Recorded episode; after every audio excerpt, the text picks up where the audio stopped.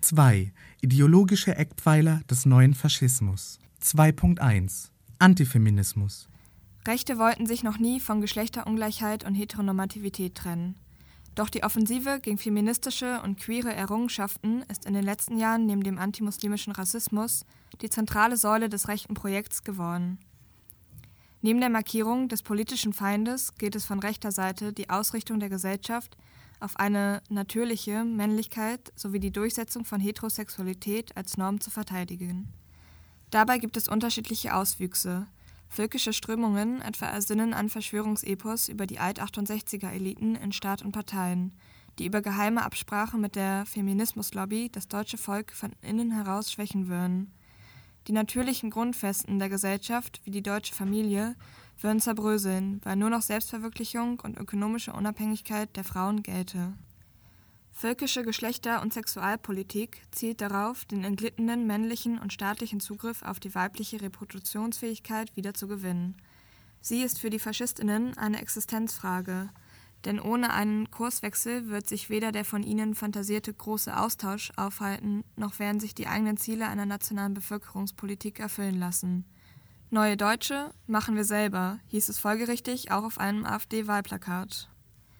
Das besonders durchgeknallte Phänomen der Männerrechtler kriecht aus den Internetforen hervor und dringt aus der Pickup-Artist-Szene bis in die breite Parteienlandschaft.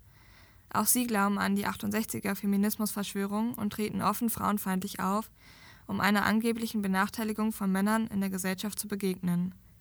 Besonders Gender Studies und Widerstand gegen sexualisierte Gewalt sind ihnen ein Dorn im Auge, weil sie die Boys mit Ich-Schwäche an ihrer Opferposition zweifeln lassen. Ein weiterer frauenfeindlicher Kosmos ist das Online-Netzwerk der Incels.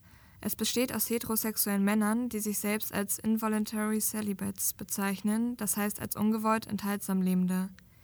Dieser vielfach in Foren interagierende Zusammenschluss bündelt Frustration und gekränkte männliche Ansprüche auf sexuelle Beziehungen mit Frauen. Oberflächliche Frauen seien schuld an der eigenen Misere, da sie sich nur mit attraktiven Männern einlassen würden. Eingebettet ist dies in eine Verschiebung im Geschlechterverhältnis, was Frauen zum einen mehr Handlungsfreiheit ermöglicht, zum anderen aber auch zur Folge hat, dass an Männer andere Anforderungen gestellt werden. Inhaltlich basiert das Phänomen auf einer selbst zusammengebastelten Pseudotheorie, die aber auf eine lange Geschichte männlichen Anspruchsdenkens zurückgreift. Vielfach wird die vermeintlich zersetzende Rolle des Feminismus, wodurch Frauen mittlerweile in alle Bereiche der Gesellschaft vorgedrungen seien, thematisiert. Der Inselkosmos bietet ein Identitätsangebot in der Männlichkeitskrise, in dem Männer sich als Opfer stilisieren können. Er funktioniert als Ventil, um Gefühle der eigenen Austauschbarkeit und Zurückweisung zu verarbeiten. Verunsicherung und Wut über diese Veränderung manifestieren sich in einem Bild, in dem Frauen in ihrer Gesamtheit als unmittelbare Auslöser allen Leids angesehen werden, die es zu bestrafen gilt. Der Hass auf Frauen ist dabei nicht auf die digitale Sphäre beschränkt, hat sich jedoch dort seine eigene Nische geschaffen, wo Männer sich in ihrem Weltbild bestärken. Außerhalb manifestierte er sich bereits in handfester Gewalt gegen Frauen, trans- und nicht-binäre Personen, oft mit Todesfolge. Keineswegs zurückhaltender in ihrem Hass gegen den Feminismus ist die selbsternannte Lebensschutzbewegung. Die Fundis setzen vor allem auf Fragen der christlichen Familie, der Mütterlichkeit, der Erziehung sowie der reproduktiven Rechte von Frauen und wenden sich gegen Genderwahn, Homolobby und Gender Studies. Die AfD schafft es, ihrerseits die antifeministischen Strömungen in sich zu vereinen. Enge Verbindungen zu den Lebensschützern gibt es nicht nur durch von Storchs zivile Koalition, hier findet die AfD auch jenes konservative Milieu, das sie für sich gewinnen will sondern es sollen auch andere Antifeministinnen angesprochen werden, etwa indem sie sich als erste Partei darstellt, die Politik für Männer und Väter mache. Doch welche Ausdrucksformen und welche BündnispartnerInnen auch immer, es kommt nicht von ungefähr, dass die Rechten diese politische Front eröffnen in einer Zeit, in der ein diffuser Feminismus zwischen Hashtag MeToo, Beyoncé und Feminist H&M-Shirts öffentlicher und akzeptierter ist denn je. Das Feindbild Feministin begegnet einem in mannigfaltigen Bildern. Ein Blick in Kommentarspalten oder auf Schilder bei den Demos für alle gegen sexuelle Vielfalt reichen aus. Von der roten Fotze über Feminazis bis hin zu Vergewaltigungsfantasien ist alles dabei. Dass die junge Alternative von einer Vertuntung der Männerwelt schwafelt und Björn Höcke die deutschen Männer wieder wehrhaft machen will, zeigt nicht nur das eindeutig misogyne Frauenbild der AfD. Es zeigt auch umgekehrt die hypermaskuline Traumfigur der deutschen Faschistinnen, die es verzweifelt zu verteidigen gilt. Wenn sich rechte Hooligans in Chemnitz zusammenrotten oder rechte Netzwerke in Sicherheitsbehörden sich auf einen Tag X vorbereiten, dann vereint sie das Streben, ihre männliche Souveränität im empfundenen Ausnahmezustand wiederzugewinnen. Der Faschist kann hiermit seinen Kameraden die aus den Fugen geratene Ordnung wiederherstellen, indem er das schwache Geschlecht vor den unzivilisierten ausländischen Horn schützt und darin seine Männlichkeit beweist. Denn Männer, nicht Frauen, sind die Hauptadressaten der identitären Kampagne 120 Dezibel, der rassistischen Kampagne Kandel ist überall und der sogenannten Frauenmärsche der AfDlerin Leila Bilge. Die neuen rechten Bewegungen versprechen konservativen Männern die Anerkennung als souveräner und wehrhafter, aber auch versorgender Mann zurückzuerlangen, die ihnen in den letzten Jahrzehnten mehr und mehr abhanden gekommen ist. Rechte Frauen sind jedoch keine bloße Begleiterscheinung. Auch wenn sich Blogs wie Radical Feminine nicht etablieren konnten, wird der neue Faschismus nicht müde, passende Angebote für Frauen zu suchen. Auch für die faschistische Frau ist der Feminismus Bedrohung, da er die quasi natürliche Weiblichkeit angreift. Das Frauenbild propagiert eine Rolle rückwärts, die Frau als Mutter, die mit ihrer Fürsorge den Fortbestand des Volkes sichert und dem kämpfenden Mann den Rücken frei hält.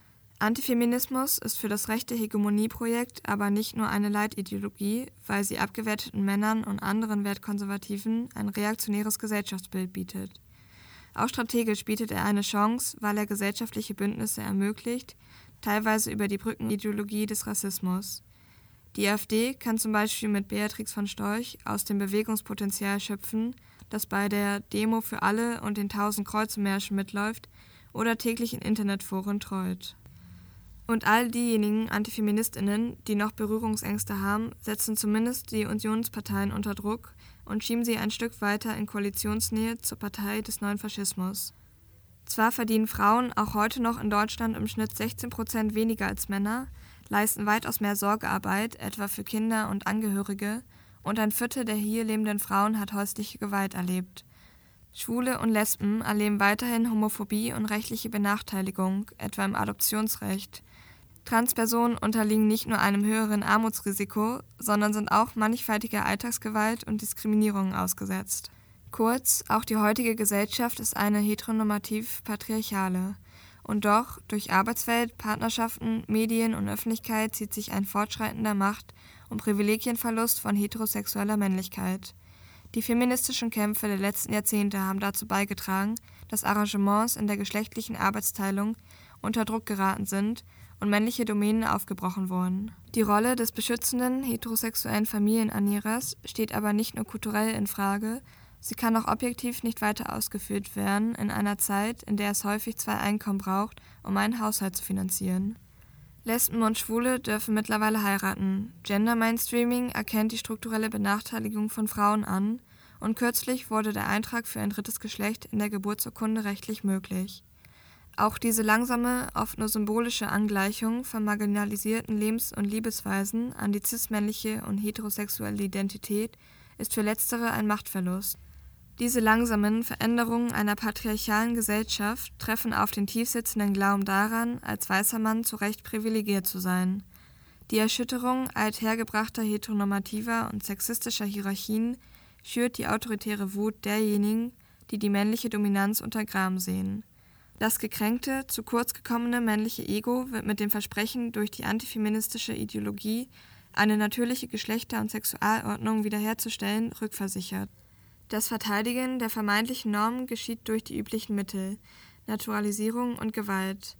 Die einzelnen Strömungen machen alle ein Angebot über die Identifizierung mit einer Opferposition und bietet eine mal mehr, mal weniger wahnhafte Feindprojektion. Zugleich ist aber auch klar, Feminismus ist nicht ohne Grund eines der zentralen Feindbilder der Faschistinnen. Er bedroht ihre Lebensweise und stellt die Vorstellung einer hierarchisch organisierten Gesellschaft in Frage. Feministische Bewegungen sind eine Kampfansage an den neuen Faschismus und seine gesellschaftlichen Grundlagen. In dieser Weise sind Feministinnen, LGBTIQ-Plus-Bewegungen, alle, die gegen sexualisierte Gewalt auf die Straße gehen und jene, die sich gegen alltäglichen Sexismus auflehnen, in ihrer Praxis Antifaschistinnen.